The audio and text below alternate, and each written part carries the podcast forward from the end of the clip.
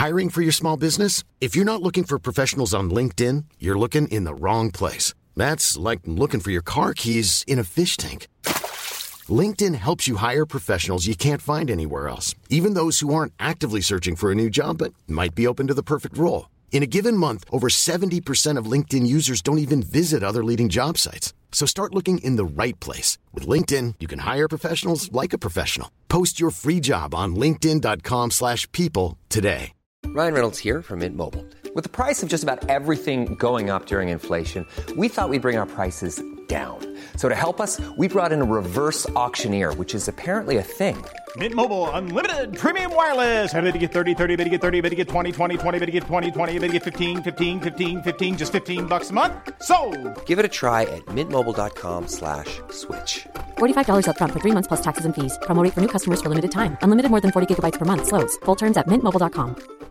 Hey, Dave. Yeah, Randy. Since we founded Bombus, we've always said our socks, underwear, and t-shirts are super soft. Any new ideas? Maybe sublimely soft. Or disgustingly cozy? Wait, what? I got it. Bombus. Absurdly comfortable essentials for yourself And for those facing homelessness. because one purchased equals one donated. Wow, did we just write an ad? Yes. Bombas. Big comfort for everyone. Go to bombas.com slash ACAST and use code ACAST for 20% off your first purchase. Euh, Vas-y, tu peux refaire sonner ta voix nasillarde Oui, je fais sonner ma voix nasillarde. Ok, tu peux faire. euh, Est-ce que c'est pareil comme ça ou comme ça? Euh, non, c'est pareil. euh, C'est pareil, c'est- les Ouais, deux c'est pareil. Ok, cool. Euh, Est-ce que tu peux faire des vocalises pour le. Des vocalises? Ouais, C'est quoi C'est genre la la la la la la la voilà, c'était ça. la la la la la. Ok, bah c'est bon, ça sonne très bien et puis ça sera mis dans le, Ok, cool. dans le début de l'émission. Donc euh, bonjour à tous ceux qui écoutent. Si vous êtes plus de 1, c'est déjà pas mal. Aujourd'hui, j'interviewe Boris. Boris, c'est le mec qui, m'a appris à coder et qui apprend à l'Europe entière à coder un peu. Euh, donc Boris, salut. Salut Antonin. Euh, très content de te revoir. Bah pareil, T'as vu, je commence un peu comme un. comme un, comme un vrai chroniqueur Comme... qui a 10 ans d'expérience. non, mais Boris, euh, donc ça fait deux ans que le wagon existe? Ça fait en vérité ça fait trois ans. Ça fait un peu plus de deux ans qu'on fait des promotions. Ça fait trois ans que l'aventure a démarré. Quoi. Ça, c'est, t'as vu, c'est le non-professionnalisme du C'est podcast. parfait. Ok, est-ce que tu veux nous parler de comment ça a commencé le wagon? C'était quoi le premier jour du wagon? Euh, Il n'y a pas vraiment de premier jour du wagon en fait. Enfin, ça s'est fait un peu euh, progressivement. Moi, j'ai euh, j'ai quitté. euh, je bossais dans une salle de marché il y a assez longtemps maintenant. Il y a peut-être euh, six ans. Et j'ai quitté, j'ai quitté la salle de marché avec l'envie de monter un projet entrepreneurial. Et je bossais sur plein de plein de projets web d'à côté avec des amis qui, qui étaient tous dans la tech. Et je me suis mis et du coup j'ai quitté euh, ma banque. Je bossais chez HSBC. J'ai quitté cette banque pour travailler sur un projet. Et au départ c'était pas du tout le wagon. Au départ c'était c'était un calendrier. euh, qui connectait euh, Facebook, Google, qui était exactement en fait Sunrise, mais en beaucoup moins bien à l'époque, avec beaucoup moins de maturité. Et j'ai commencé à bosser ça avec un, à bosser sur ça avec un pote, qui ensuite est parti dans la Silicon Valley parce qu'il a été embauché chez Instacart. Et à l'époque avec mon frère, on bossait un peu tous les trois sur ce projet-là. Euh, c'est aussi l'époque où il y a Pierre qui a lancé Sunrise, qui a commencé à vraiment travailler sérieusement sur Sunrise. Et du coup, on s'est dit, euh, on s'est dit qu'on voulait travailler sur un autre projet. Moi, c'était aussi l'occasion d'apprendre le code de façon un peu plus sérieuse, de bosser sur sur ce, premier projet d'app. Euh, et du coup, ce qui s'est passé, c'est qu'on, moi, j'ai toujours, tu savais déjà coder à l'époque tu savais pas Ouais, très bien je- coder? en fait, j'avais fait du code en banque, mais plus de l'algorithmique ou des trucs comme ça. J'avais jamais fait de web. Et j'avais appris le web avec tous ces amis qui étaient dans la tech, qui bossaient pas dans la banque et avec lesquels je faisais des projets d'à côté. Et du coup, bosser sur un premier projet, c'était une façon. euh, je savais pas forcément si ça allait en faire une billion dollar compagnie, mais en tout cas, moi, l'idée derrière, c'était de d'un peu de de prendre euh, du skills euh, sur du sur des technologies web et euh, et parce que aussi derrière, j'avais aussi la volonté de pouvoir réexpliquer ça à des à des gens. Donc c'était un peu ça l'idée. Euh, et du coup, euh, avec mon frère, on est parti à la campagne euh, un week-end en Touraine et, on réfléchissait à ce qu'on pouvait faire. Hum, Moi, j'avais un ami qui faisait Dev Bootcamp. Donc, Dev Bootcamp, pour ceux qui connaissent pas les bootcamps, c'est le premier, c'est le premier bootcamp américain qui a démarré en 2012. Et mon pote, c'est un, un de mes meilleurs amis qui s'appelle Guillaume, a fait la, la deuxième promotion de Dev Bootcamp. Euh, et du coup, euh, il m'a raconté que c'était un truc de fou. Il s'est fait embaucher en tant que développeur en sortant de ce truc-là. Hmm. Euh, moi, j'avais un bon réseau de mecs euh, qui connaissaient la tech à Paris. J'ai toujours aimé enseigner. Donc, on se dit avec mon frère, bon, vas-y, on, on, on fait la même chose en l'adaptant, en, le- en, en faisant ça pour des entrepreneurs à Paris. Et puis, euh, voilà, ça manque, quoi. Ça fait plusieurs fois que tu parles de, de ton frère, donc Romain. Ouais. Vous aviez toujours bossé ensemble. Comment s'est passé le fait de commencer un truc ensemble? Non, en vrai, on a on n'a jamais vraiment bossé ensemble. C'était juste que euh, je pense que c'est le cas de beaucoup de personnes. Quand t'as un peu la fibre entrepreneuriale, t'as des potes avec qui tu passes ton temps. Quand, quand t'as un boulot à faire, à réinventer un peu le monde, euh, à te poser à des terrasses, à te parler de plein d'idées et, à- faire semblant que tu vas te lancer alors que tu te lances jamais. Euh, c'est un truc qu'on faisait euh, avec mon frère et une bande de potes. et mon frère était une, un, des mecs de cette bande-là.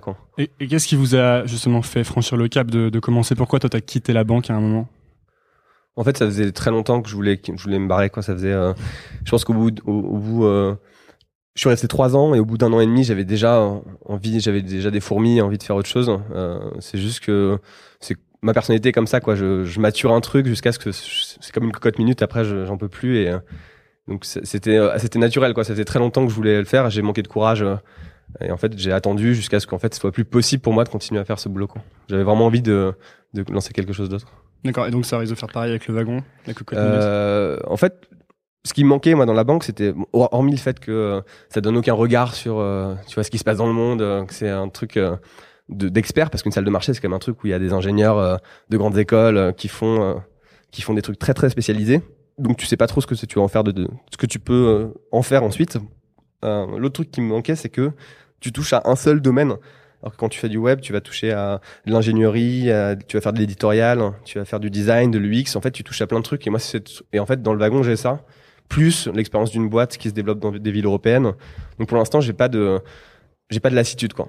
Hmm. pas, je- Alors que vrai, clairement, au bout d'un an et demi en banque, j'avais je m'en- je m'ennuyais clairement quoi.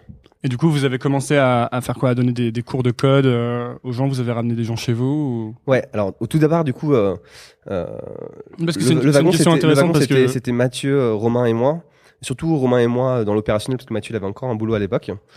Euh, mais euh, Mathieu nous suivait pour euh, moi il m'aidait à, à mettre je sais pas le premier site euh, vitrine en place, euh, à faire des premiers workshops.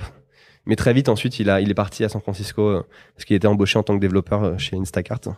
Euh, mais au tout début c'était du coup euh, Romain et moi et on, ouais on est parti sur un truc simple. On, faisait des on faisait des workshops euh, pour tous les accélérateurs. Donc, on est allé faire former les, le camping. On, formait les CEO du camping à la technique.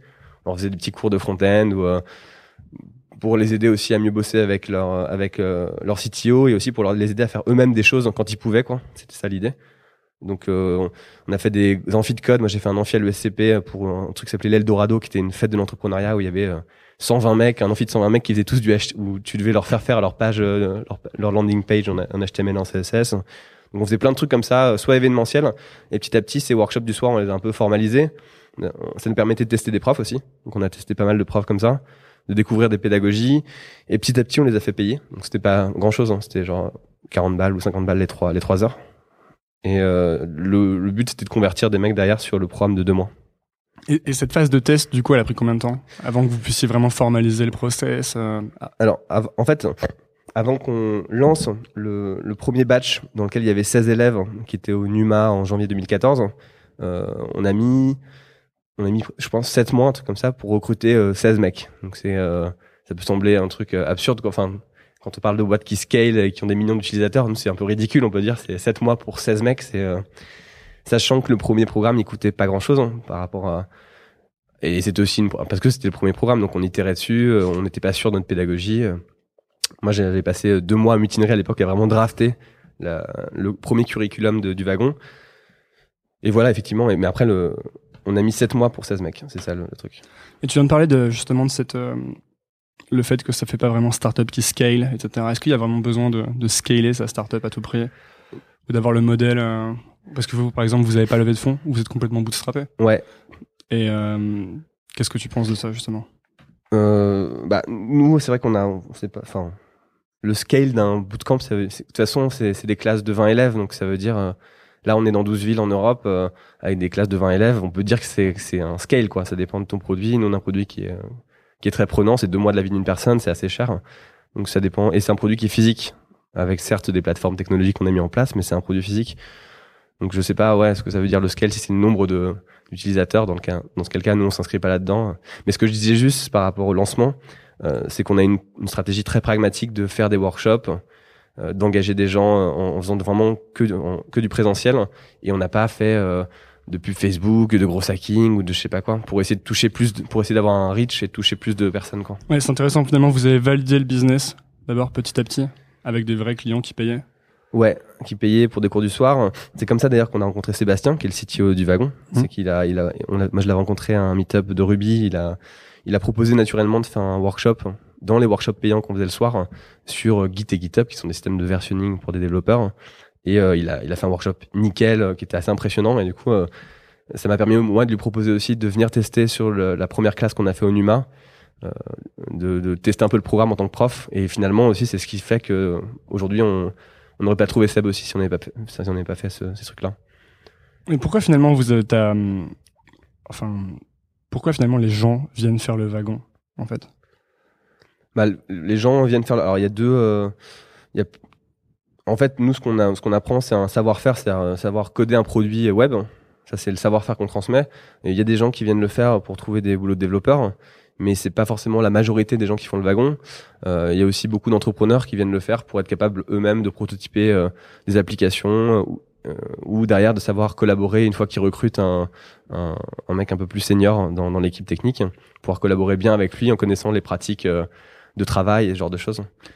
D'ailleurs, ce qu'on voit, c'est qu'on a beaucoup de gens d'école de commerce et il y a le mec qui sort d'école hein, qui se dit qu'il a le syndrome du je sais rien faire. hein. Je viens de finir, euh, Moi. voilà. Donc ça, c'est un syndrome qui est qu'on a tous eu en sortant d'école.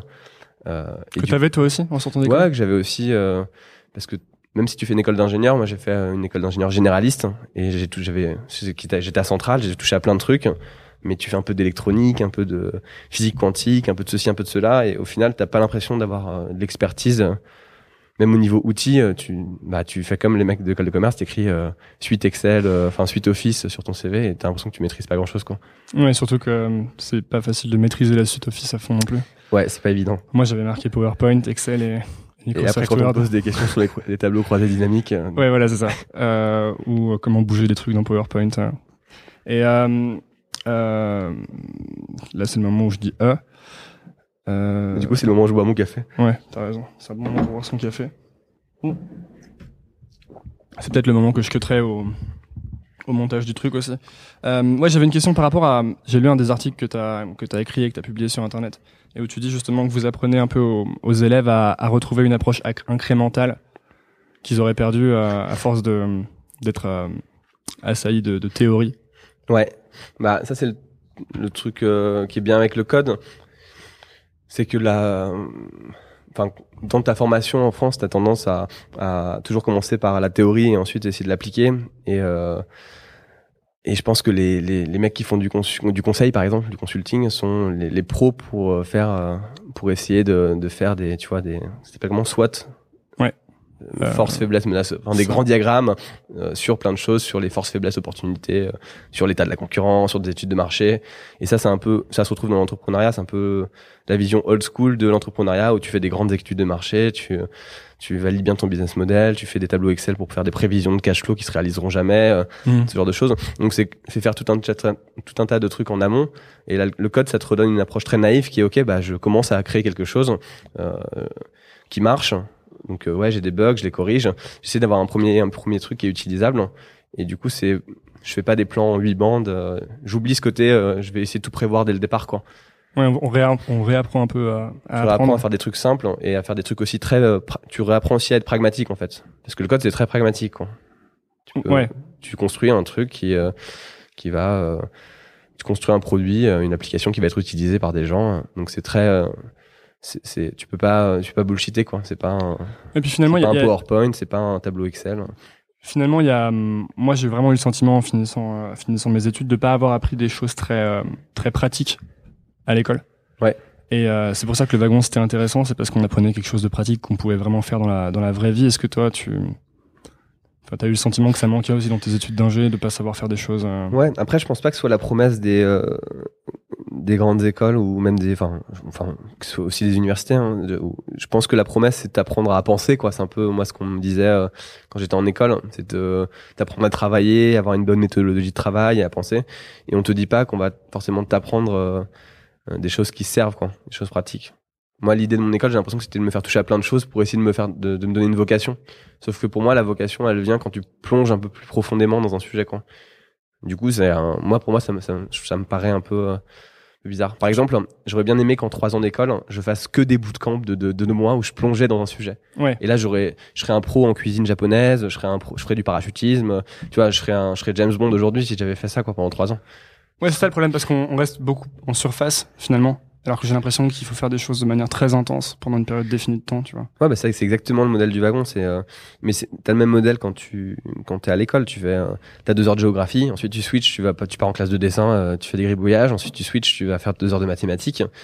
Euh, c'est un modèle où, ouais, où tu touches à plein de choses, mais le modèle bootcamp, c'est dire, bah, je consacre deux mois, une période très, très, très intense sur un sujet, j'y vais à fond. Et je pense que ça, ça, te, ça te marque bien plus, quoi. Ouais, finalement, parce que si tu passais deux ou trois mois à dessiner comme un dingue à l'école, Bah ouais. au moins tu saurais à la fin des trois mois si t'as envie de dessiner ou si t'aimes pas dessiner ou si t'es bon ou pas bon. Ouais, Et, euh, après, je pense que ça a des risques. Enfin, c'est un truc qui se teste, mais euh, je pense que. Ouais, si t'envoies tout le monde dessiner pendant trois mois. Exactement, je, je sais pas si c'est ce qui se passe. Ouais, mais parce que il y a aussi, euh, il y a aussi une vraie, une vraie question, c'est qu'il y a beaucoup de gens qui sortent d'école ou des étudiants qui ont finalement pas énormément de visibilité sur ce qui se fait et qui savent pas exactement comment ils vont s'orienter, ce qu'ils aiment faire dans la vie, ce qu'ils vont faire. Tu vois, on parle souvent de quelle est ta passion. Alors moi, je sais pas s'il faut avoir une passion, mais j'ai l'impression qu'il y a beaucoup de gens qui ont du mal à trouver quelque chose qui les intéresse vraiment. Bah, enfin, ouais. Moi, mon, mon avis, c'est qu'il faut avoir atteint un certain degré d'expertise pour savoir si quelque chose te plaît vraiment. Avant, euh, c'est superficiel. Ça se trouve, hein, euh, moi, par exemple, j'aimais pas l'électronique du tout, ou j'aimais pas la chimie. euh, mais si ça se trouve, si j'avais fait vraiment de la chimie, j'avais des potes dans d'autres classes qui me disaient qu'ils avaient des profs de chimie qui étaient géniaux. Alors, c'est pas des mecs qui fabriquaient des drogues ou quoi que ce soit, mais c'est des mecs qui, voilà, qui, qui pouvaient faire des trucs de dingue euh, euh, parce qu'ils avaient des, ils étaient très forts en chimie. Et ça se trouve, si je faisais deux mois de chimie avec des profs passionnés et je faisais des trucs très pratiques, bah, je kifferais la chimie, je sais pas. Alors justement, tu as parlé des, des profs et des. Finalement, on sait tous que c'est, euh, on apprend beaucoup mieux quand on a un bon prof. Ouais. C'est quoi un peu vos, vos manières d'enseigner qui, qui diffèrent de l'enseignement traditionnel au wagon? Bah, dans, dans, le, dans le, la façon de, je pense que, ouais. façon de donner des cours, ouais. Ouais, je, je, en fait, un cours de, un cours de code. hein, Enfin, nous, les cours de code qu'on fait, c'est des, c'est principalement un, développeur hein, qui, euh, qui va parler d'un sujet et qui, dès le départ, de- dès le, dès le démarrage de son cours, va euh, bah, projeter son ordinateur sur un écran et, et, et coder des petits programmes en expliquant ce qu'il fait, quoi. Donc c'est comme, c'est très entre guillemets, c'est très vivant à regarder parce que tu regardes pas quelqu'un t'expliquer des concepts, tu regardes quelqu'un euh, écrire un programme, le lancer, euh, voir ce qu'il y a comme résultat. euh, euh, écrire un, je sais pas, un petit programme de jeu ou quelque chose et t'expliquer les concepts derrière. En fait, c'est c'est très dynamique comme façon de de d'enseigner.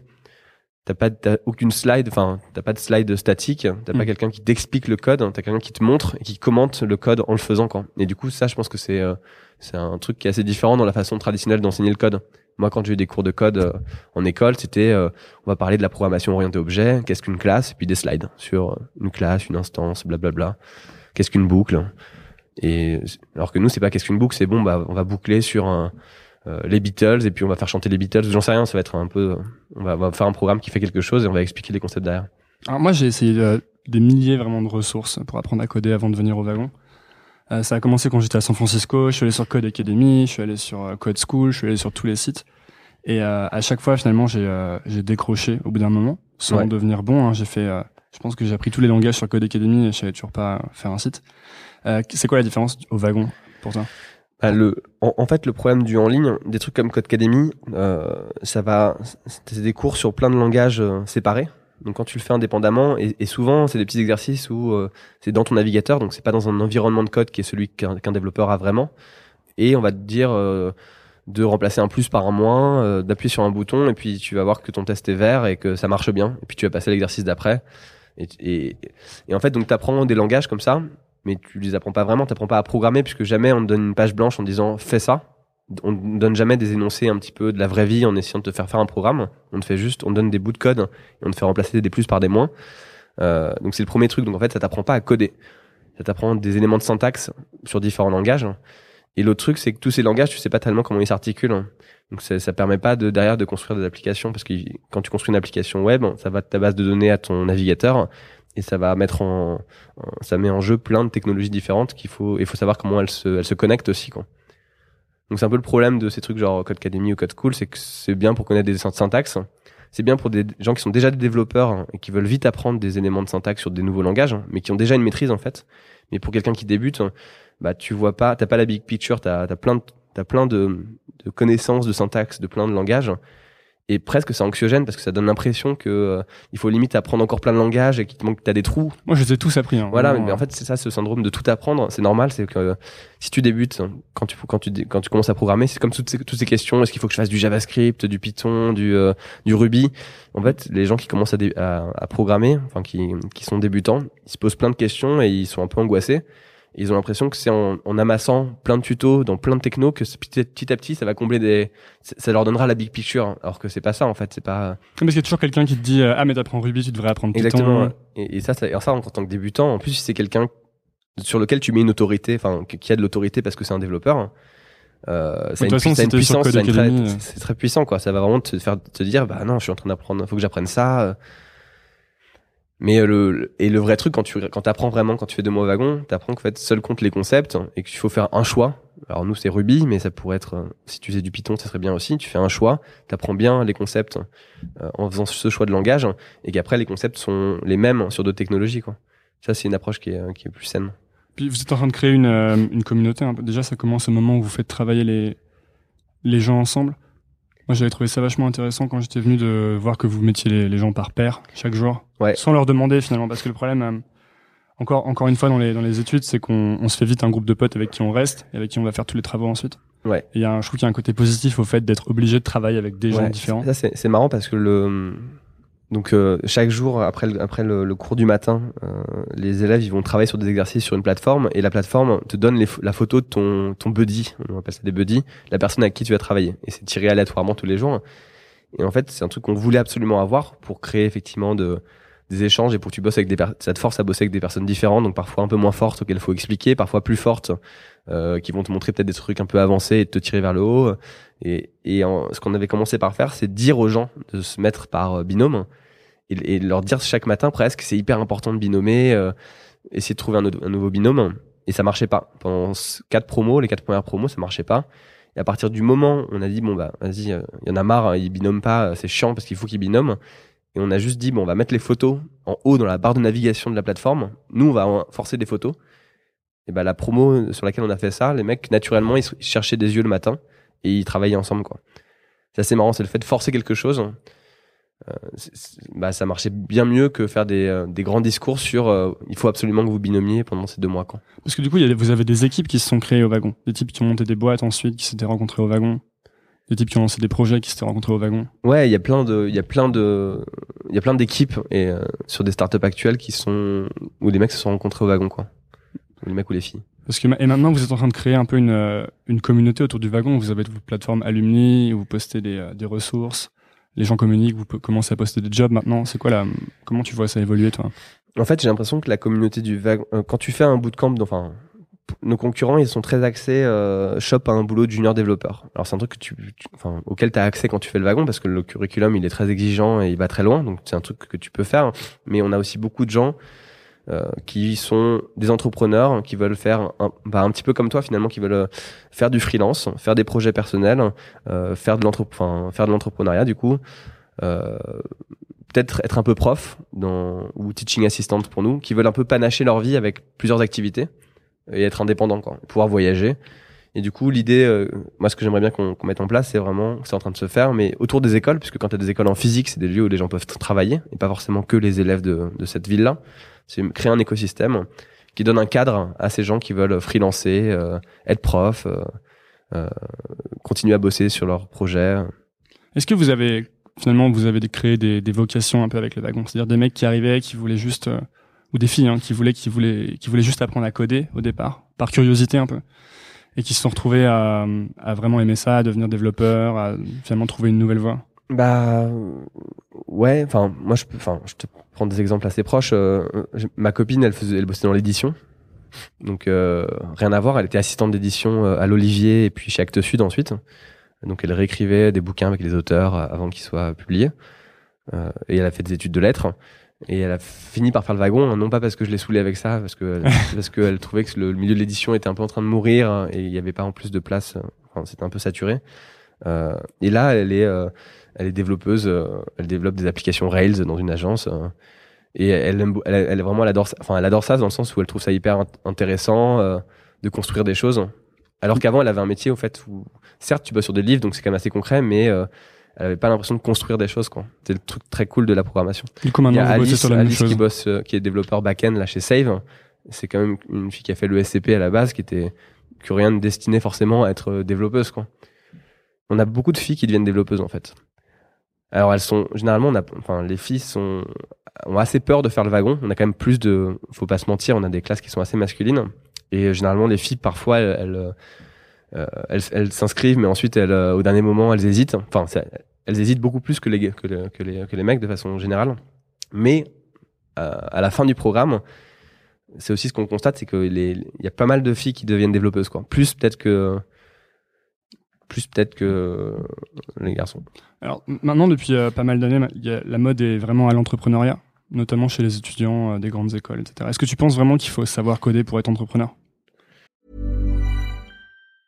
Hey, folks, I'm Mark Marin from the WTF Podcast, and this episode is brought to you by Kleenex Ultra Soft Tissues, your ally to help tackle your allergy symptoms this season. I love the change of seasons, but nobody loves pollen and all those other things floating in the air that make you sneeze during this nice weather. Kleenex Ultra Soft Tissues are hypoallergenic and allergist approved, so fight back against watery eyes and runny noses without worrying about irritating your skin. For this allergy season, grab Kleenex and face allergies head on.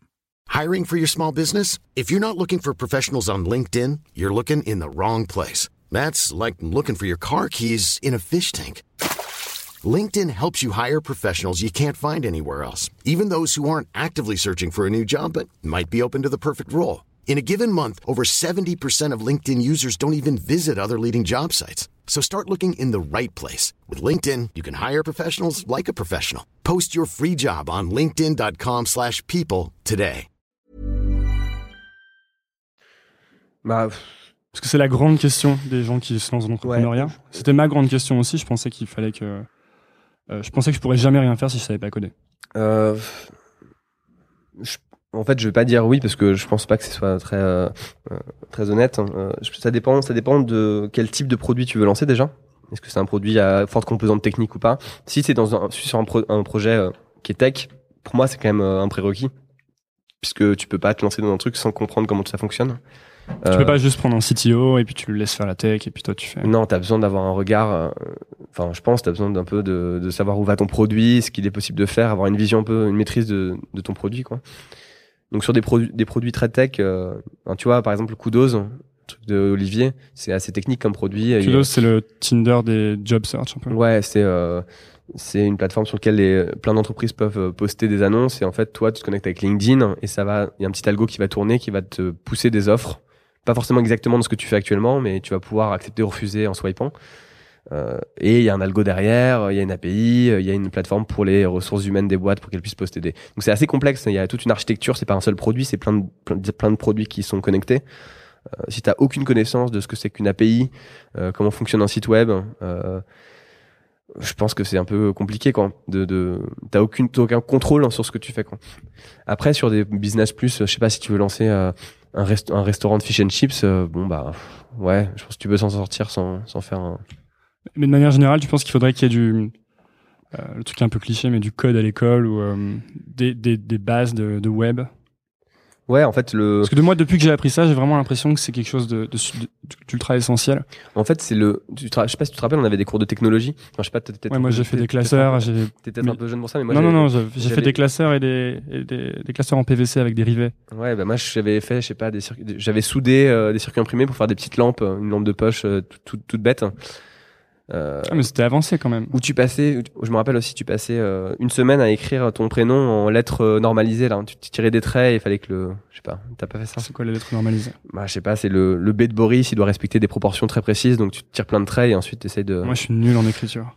Bon, c'était des trucs un peu d'ingénieur à l'ancienne. Mais donc t'avais ces cours de techno. Euh, qui honnêtement tout le monde rigolait au cours de techno enfin c'était le truc que t'avais déjà 12 ans tu trouvais déjà que ça servait à rien quoi enfin Ouais, ça, je me souviens.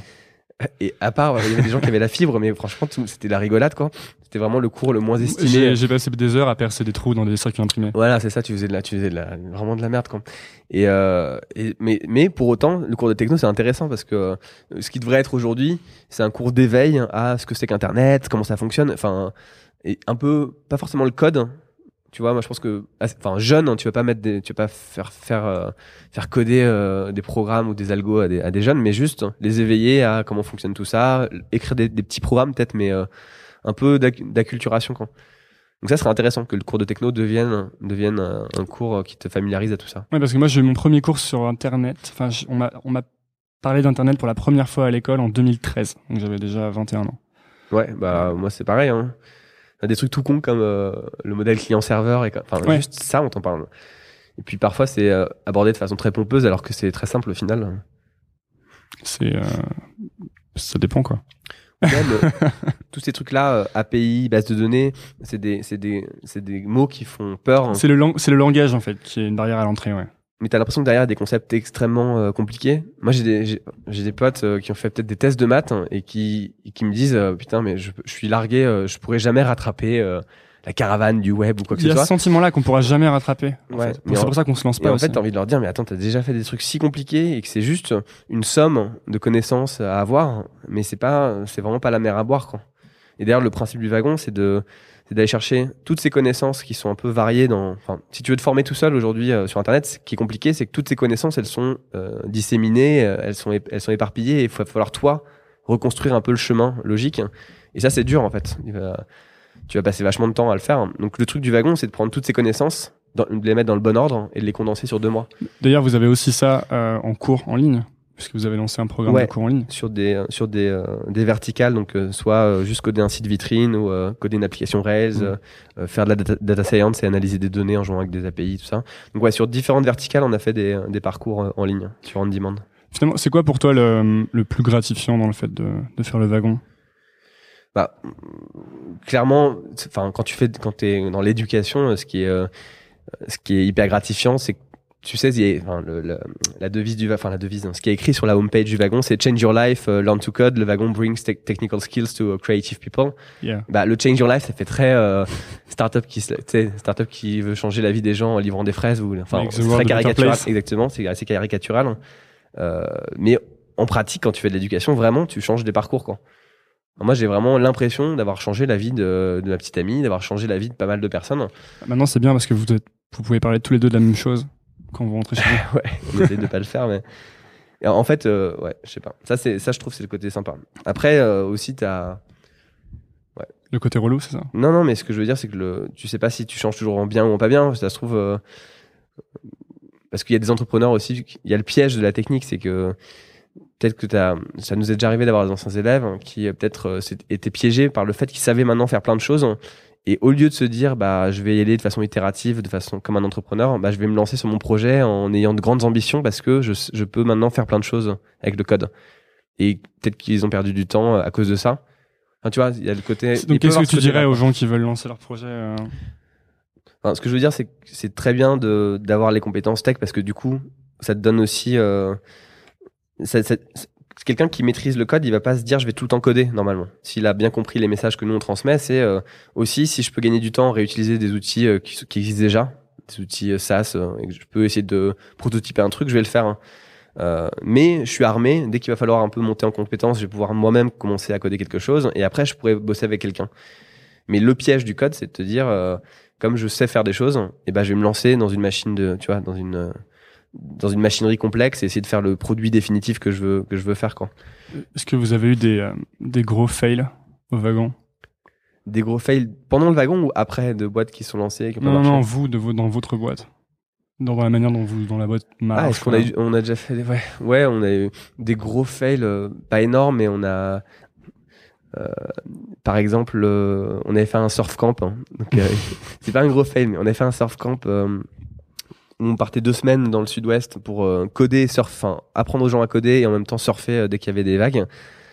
Euh, Et en fait, c'était un truc où on en parle encore. Il y a même des journalistes qui nous appellent de L pour nous dire Ah, c'est vous qui faites du surf et du code comme si c'était le seul truc qu'on faisait, alors que c'est un truc qu'on a fait deux semaines. C'est un bon coup de marketing. En fait, ouais, c'était un- au niveau marketing, les gens nous, nous, nous identifient encore comme les mecs qui ont fait du surf et du code. Mais en revanche, c'était une horreur à vendre parce que c'était euh, 2000 euros et encore 2000 euros, c'était presque euh, parce que on avait une surf house euh, que des Suisses allemands nous louaient 20 000 balles pour les deux semaines. euh. Donc en gros, ça coûtait une blinde. hein. On devait payer en amont euh, et ensuite on a eu du mal à le vendre parce que en fait, les gens avaient beau trouver ça cool, ils disaient c'est bizarre quand même. Deux semaines, 2000 euros pour surfer et coder, même si tout est compris, les cours, la bouffe. Bah quand même, euh, je préfère peut-être partir en vacances quoi. Est-ce que c'est des vacances? Est-ce que c'est du code Euh, Enfin, c'était pas compréhensible. euh, En fait, le positionnement était pas clair. c'est ça Exactement. Le positionnement n'était pas très clair. Et du coup, on a galéré à vendre ce truc. Euh, C'était très marrant au final. hein. On est Vous parti. êtes parti à 20 ou vous êtes parti à 5 On est parti avec des mecs très. Enfin, c'était euh, délirant. Il y avait euh, Martin Mignot qui est investisseur chez Index hein, à Londres. Il y avait Pierre Munier qui a lancé une boîte qui s'appelle Whislash, là, Ouais. qui est en train de marcher pas mal. Donc il y avait il y a des mecs comme ça. Il y avait un mec qui était en thèse de maths qui venait de, de Marseille. C'était, euh, il y avait euh, Jean Elie qui est développeur iOS chez Drivey qui voulait se mettre à, à, à faire du Rails. Donc tu avais des développeurs très très aguerris, euh, des mecs comme Pierre qui était encore à- en école, des investisseurs, Martin qui était investisseur. Enfin, tu avais vraiment un- c'était le, les gens qu'on a eu, ça, ça reflétait bien que le produit était pas du tout positionné quoi. Tu vois, c'était n'importe quoi les gens qu'on a. Mais c'était très cool. hein. C'est un bon souvenir. Et puis si vous avez C'est un du- très bon souvenir, c'est juste que là on repart par exemple demain. Ouais. Euh, on va faire les mêmes photos, euh, enfin ce sera aussi du surf et du code, hein, et juste on part avec l'équipe. hein. Euh, Ouais. Et c'est- enfin c'est plus simple quoi.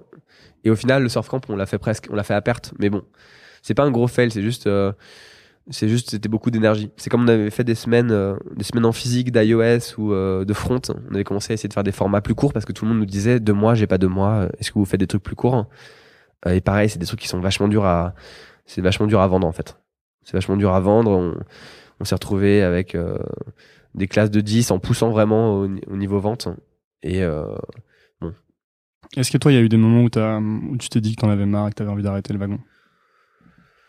Euh, Ou vous avez douté du, de la boîte et vous vous êtes dit. euh, Non, je pense qu'il y a, il y a quand même. C'est pour ça qu'on fait que 4 promos par an. C'est que ho- honnêtement, si on faisait 6 promos par an, il y a quand même un côté euh, répétitif et euh, parce que c'est toujours le même programme. C'est le problème des, profs. Hein. Quand t'es prof de maths euh, sur en terminale, tu vas faire. euh, Enfin, t'attends que le programme change, mais tu vas faire la même chose tous- les ans.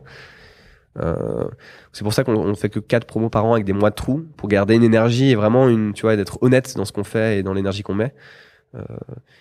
Mais euh, là, ça, ça va, on commence à se faire. Il y a des, des nouveaux profs à Paris, la classe commence à être gérée. Donc, euh, mais ça commençait à être euh, limite, tu vois. Quand, euh, quand euh, j'avais fait, euh, tu vois, c'est- 10 promos à Paris avec les mêmes cours. hein. Heureusement que là, il y a de nouvelles générations de profs qui sont arrivés, qui ont été formés, parce que je commençais dans, au stade où tu t'ennuies un petit peu à faire tes cours. Et ça, c'est pas bon, parce que tout le truc du wagon, c'est d'être dans la passion aussi, quoi. Parce que là, vous étendez beaucoup le wagon. Vous l'avez mis dans plusieurs pays, au Portugal, euh, à Londres. Ouais. Euh, Londres, c'est pas un pays, mais c'est la capitale de Ouais. l'Angleterre. Donc, c'est quoi la, la vision pour toi C'est de faire une, euh, une licence? Euh, Il y a des villes qui fonctionnent en franchise. franchise, hein. je veux dire, Ouais. ouais. Il y a des villes qui fonctionnent en franchise, pas toutes. Euh, Londres, par exemple, c'est un endroit où on va, on va nous en propre. Euh, Quelqu'un qui monte une franchise, de toute façon, il doit faire le wagon avant. Euh, ses profs, hein, ils doivent être préparés par nous et ensuite aller même donner des cours dans une ville qui tourne pour euh, expérimenter le, le, le programme et le format. Euh, donc c'est une franchise, mais où euh, c'est pas comme un McDonald's où tu sais on te donne ton grill, hein, on te met ton M hein, sur ton, tu vois, on met le M de McDo et puis on dit bah voilà maintenant je te prends euh, X% de ton chiffre d'affaires et tu te démerdes, tu fais cuire tes hamburgers. Euh, c'est un peu, euh, moi j'ai l'impression qu'en pratique on, nos- les, les franchises du wagon ils sont sur le même Slack. euh, j'ai l'impression qu'on bosse tous ensemble quoi. Et toi, ton job, finalement, maintenant, c'est plus de manager ces trucs-là? Ouais, c'est de faire. Là, en ce moment, c'est de faire. Bah, moi, je suis. Enfin, je suis dans l'exécutif. hein, je suis CEO, donc je dois m'assurer que l'exécution, euh, que ça avance, quoi, que les chantiers avancent.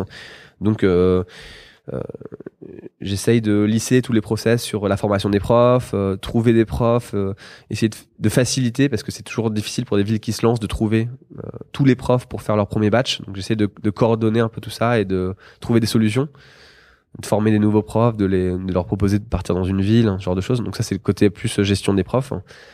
Euh, au niveau marketing aussi, euh, toutes les villes ont des besoins en fait. Donc euh, il faut leur expliquer euh, qu'on a une stratégie qui est basée sur des workshops qu'on fait sur Meetup. Enfin, on a on a documenté plein de trucs, mais euh, faut qu'ils faut qu'ils faut qu'ils enfin comment dire, qu'ils déroulent pardon la stratégie comme toi tu l'as pensé.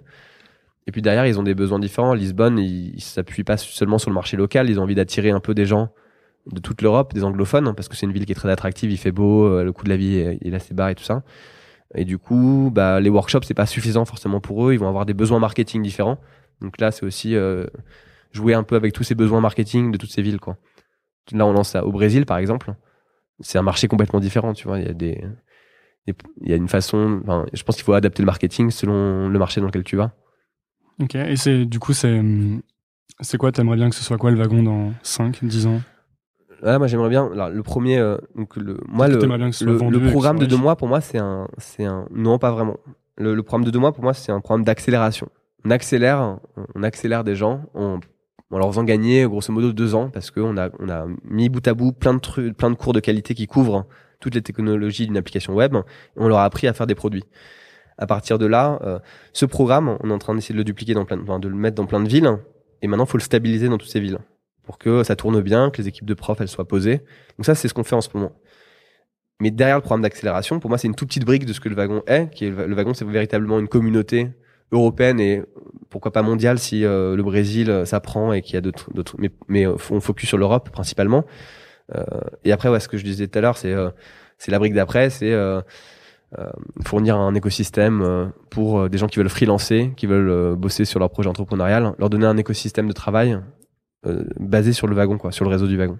Il y a des boîtes euh, ou des personnes qui t'inspirent en France ou dont tu essaies de. Enfin, desquelles tu essaies de prendre exemple? Bah. Euh, nous, on a été deux ans chez The Family, on sous-louait. On n'était mhm. pas dans le portefeuille de The Family, mais on sous-louait le deuxième étage. Ouais, je me souviens. Au tout début. Donc, quand ils sont, chaud, là. Quand ils s'installaient rue, rue, du Petit Muscle. Et fatalement, c'est des, des gens qui sont qui ont une, tu vois, ils font beaucoup de choses en termes de communication, ils testent plein de trucs, donc euh, ça, ça infuse un petit peu. Euh, alors tu, tu fais pas tout ce qu'ils font ou quoi que ce soit, mais c'est juste ça te donne. ils sont toujours, comme ils, ils, testent plein de trucs tout le temps, ils te poussent à tester un peu des choses quoi. Parfois quand tu t'endors un peu, tu vas dire, tu vas tu vas voir ah ils ont lancé il y a ce famille qui vient de lancer Lion et je sais pas quoi je sais pas quoi. Toi tu te dis enfin ça te titille en mode bon faut que je reste un peu vivant moi aussi faut que je teste donc euh, plus en termes de d'énergie quoi d'avoir des gens qui testent plein de trucs et qui te qui te réveillent un peu quand tu quand tu aurais peut-être tendance à commencer à t'endormir. Parce que sinon tu trouves qu'on s'endort un peu? Tu t'endors pas mais comme tout est compliqué quand t'es entrepreneur t'as tout le temps des problèmes. Enfin lancer des villes c'est des problèmes. On a eu des bah, je te raconterai pas, mais on a eu des fails. Euh, tu veux pas me raconter, t'es sûr On a, on a, on a voulu ouvrir à Los Angeles. Euh, euh, on s'est fait un fail énorme, on s'est fait troller sur Reddit parce qu'il y a eu un mec qui a mal communiqué. Enfin, avec 100 000 mecs qui nous, qui nous détestaient. Euh, parce que les, Beyrouth, cours, les cours étaient mauvais? À Beyrouth, on a fait le premier, premier batch et en fait, il y avait des, des élèves qui avaient signé un, un accord pour bosser pour des boîtes d'un fonds. Ils étaient financés par un fonds libanais. Et finalement, après la formation, ils ont pas honoré du tout leur contrat. Et, tu vois, ils sont barrés. Euh. Donc, tu as toujours des, trucs. Euh... Enfin, t'as toujours des, tout est compliqué quoi. Rien ne se passe comme tu penses que ça va se passer. Il y a toujours des, petites galères. Surtout quand tu fais de l'humain euh, avec des programmes de deux mois où tu vis avec des gens, etc. Enfin, 24 heures sur 24 avec des gens. Euh, donc c'est pas que tu t'endors, hein, c'est que t'as tellement de trucs euh, compliqués à gérer, c'est que parfois tu t'oublies où tu vas, tu t'oublies d'être visionnaire un peu et de voir c'est quoi les. Ok, bah c'est pas grave, c'est normal, on a des problèmes, mais mais euh, les chantiers, des problèmes sur les chantiers en cours, hein, mais c'est quoi les nouveaux chantiers quoi? Parfois tu pars, euh, c'est pour ça que tu fais des, vacances avec ton équipe pour pouvoir prendre un peu de recul. Pour pouvoir prendre du recul et dire ok bon bah ouais on est pris, on est tous pris parce qu'il y a 40 élèves tout le temps. C'est aussi ce qui est compliqué au wagon, c'est que on vit enfin, on est une école, donc il y a toujours 40 entrepreneurs et 10 teaching assistants qui sont des anciens élèves. Donc tu travailles dans un cadre où il y a 50 personnes hyper motivées en plus parce que des entrepreneurs qui sont en train d'apprendre à coder, qui sont, tu vois, qui sont pleins de d'optimisme, de, passion, tout ça. Euh, et du coup, tu, tu perds vite, euh, tu perds vite le focus sur ce que tu es en train de faire. Quoi. Bon bah, du coup, dernière question. Euh, qu'est-ce que tu ferais si tu faisais pas le wagon? Si le wagon ça crachait aujourd'hui lamentablement. si, si tu devais tout recommencer. Mais moi, ça me dérange. En fait, ça, me dérange. Enfin, c'est un peu bizarre à dire, mais ça me dérange pas. Euh, disons que ça c'est assez gratifiant l'expérience du wagon pour me dire. Bon, évidemment, j'aimerais bien quand même euh, pouvoir me retourner, euh, mais je, limite si si ça me donnait un petit un petit pactole, mais pas. Je te parle pas de millions de dollars, juste de quoi de quoi faire un nouveau projet tranquillement pendant les six prochains mois. Enfin, disons que le wagon pour moi c'est assez gratifiant à l'étape où je suis. Je m'en fous si on le revend pas à 50 millions ou quoi que ce soit. Euh... 50 millions is not cool. 50 millions, bah c'est, ma... tu sais, tu, tu, tu mets toujours un prix sur, sur ce que tu fais. Ouais. Bah, moi, c'est 50 millions. C'est absurde, hein, ça sort de nulle part. Euh... Ouais, j'avais entendu. J'avais vu les mecs de Sunrise à New York qui disaient que c'était, euh, 100 millions. Bah ouais. Mais en fait, je sais pas, c'est un truc. euh, c'est un, un truc, c'est absurde hein, parce que le wagon ça vaut pas du tout ça. Mais c'est juste, euh, c'est parce que de toute façon t'as pas envie de vendre, donc c'est un truc où tu dis bah voilà. Ouais. euh, pour moi ça vaut. euh, c'est peut-être un truc d'ego aussi. Euh, Qu'est-ce que je ferais Je pense que j'essaierais peut-être de. J'ai quand même plein de potes ingénieurs qui sont des mecs, des grosses stars et tout ça. J'essaierais peut-être de me mettre sur un produit, un, pro- un nouveau produit très très technologique, quoi. très ingénierique en fait. Retourner un peu à mes premiers amours avec de, de l'ingénierie et des maths, mais avec euh, maintenant une bonne compétence euh, sur du produit et sur du web et me maquer avec des. Mais je sais pas du tout pourquoi. hein. Mais un truc très très euh, très technique. Euh, Finalement, toi, t'as- au bout d'un moment, tu as craqué, tu es parti de banque et tu as monté une boîte. Est-ce que tu conseillerais à tous les étudiants d'essayer de monter une boîte euh, au début, avant, avant de sortir de l'école ou en sortant d'école euh, non, je conseille pas ça du tout. Parce que en fait, faut pas se mentir. euh, moi, j'ai pu monter le wagon parce que j'étais aux ACDIC et que et que ça, ça me permettait de lancer ma boîte. hein. Euh, donc, euh, je pense que c'est très c'est une mauvaise foi de dire que tout le monde peut le, devenir entrepreneur ou lancer sa boîte. Bah, quand t'as pas d'argent, ni de papa, ni de maman, ni des ACDIC, et bah c'est pas vrai. Tu peux pas. Ou Oussama Hamar de The Family, il dit Anyone, not everyone. Ouais. bah c'est ça pour. Enfin pour moi c'est faut faut faire attention à ça. Donc je dirais pas à n'importe qui euh, de faire ça. Si voilà, faut si t'as la chance en France d'être diplômé d'un- d'une bonne école, ce qui en fait est une garantie de trouver du boulot, hein, faut pas se mentir, les, les recruteurs ils regardent euh, enfin en gros si t'as une bonne école, t'as pas de risque trop de, de pas trouver de, de boulot et que tu t'ennuies ou et que tu t'ennuies dans ce que tu fais, euh, t'as pas d'excuse à pas essayer de faire quelque chose quoi. Alors ça peut pas, for- pas forcément te monter une boîte, mais en tout cas euh, bosser dans une petite petite structure qui est peut-être plus stimulante, euh, dans une petite start-up qui se lance et qui euh, où les mecs sont vont donner plus de responsabilités. Donc pas forcément de l'entrepreneuriat. Aujourd'hui, j'ai l'impression qu'il y a une tendance, ça, a un peu gonflé ce truc de tout le monde veut être entrepreneur, et j'ai l'impression que la, trend maintenant c'est plus, je vois plus en plus de gens qui veulent plus rejoindre des boîtes, Hmm.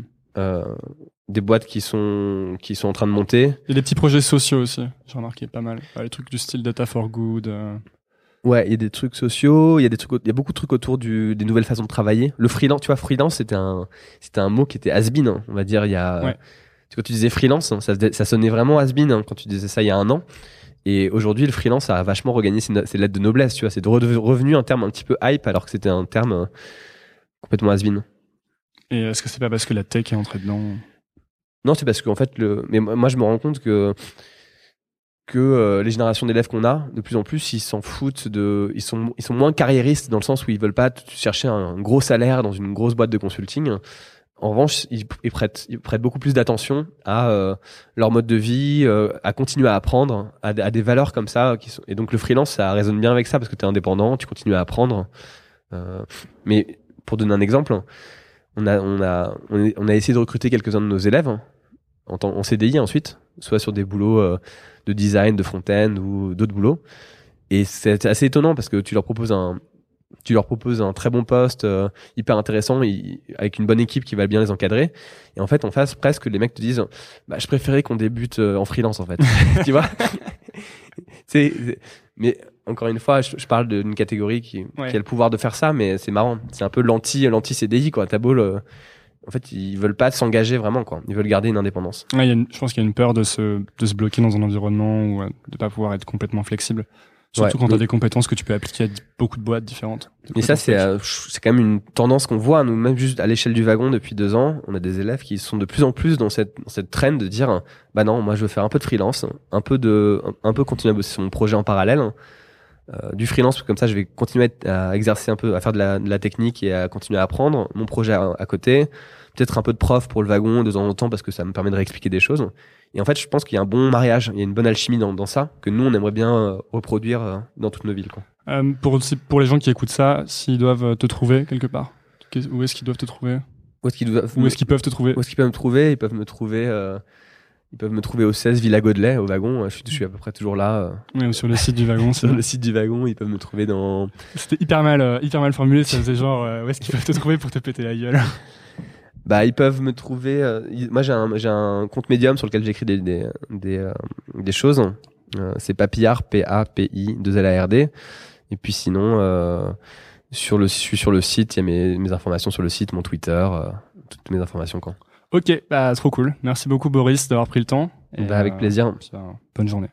À bientôt. Enfin, bonne soirée, on s'en fout. Ah ouais. On est sur Internet. Yes. Salut. Mom deserves the best, and there's no better place to shop for Mother's Day than Whole Foods Market. They're your destination for unbeatable savings, from premium gifts to show-stopping flowers and irresistible desserts. Start by saving 33% with Prime on all body care and candles. Then get a 15-stem bunch of tulips for just $9.99 each with Prime. Round out Mom's menu with festive rosé, irresistible berry chantilly cake, and more special treats. Come celebrate Mother's Day at Whole Foods Market. Hi, I'm Daniel, founder of Pretty Litter. Cats and cat owners deserve better than any old fashioned litter. That's why I teamed up with scientists and veterinarians to create Pretty Litter. Its innovative crystal formula has superior odor control and weighs up to 80% less than clay litter. Pretty Litter even monitors health by changing colors to help detect early signs of potential illness. It's the world's smartest kitty litter. Go to prettylitter.com and use code ACAST for 20% off your first order and a free cat toy. Terms and conditions apply. See site for details. Imagine the softest sheets you've ever felt. Now imagine them getting even softer over time. That's what you'll feel with Bowl and Branch's organic cotton sheets. In a recent customer survey, 96% replied that Bowl and Branch sheets get softer with every wash. Start getting your best night's sleep in these sheets that get softer and softer for years to come. Try their sheets with a 30-night guarantee. Plus, get 15% off your first order at bowlandbranch.com. Code BUTTERY. Exclusions apply. See site for details.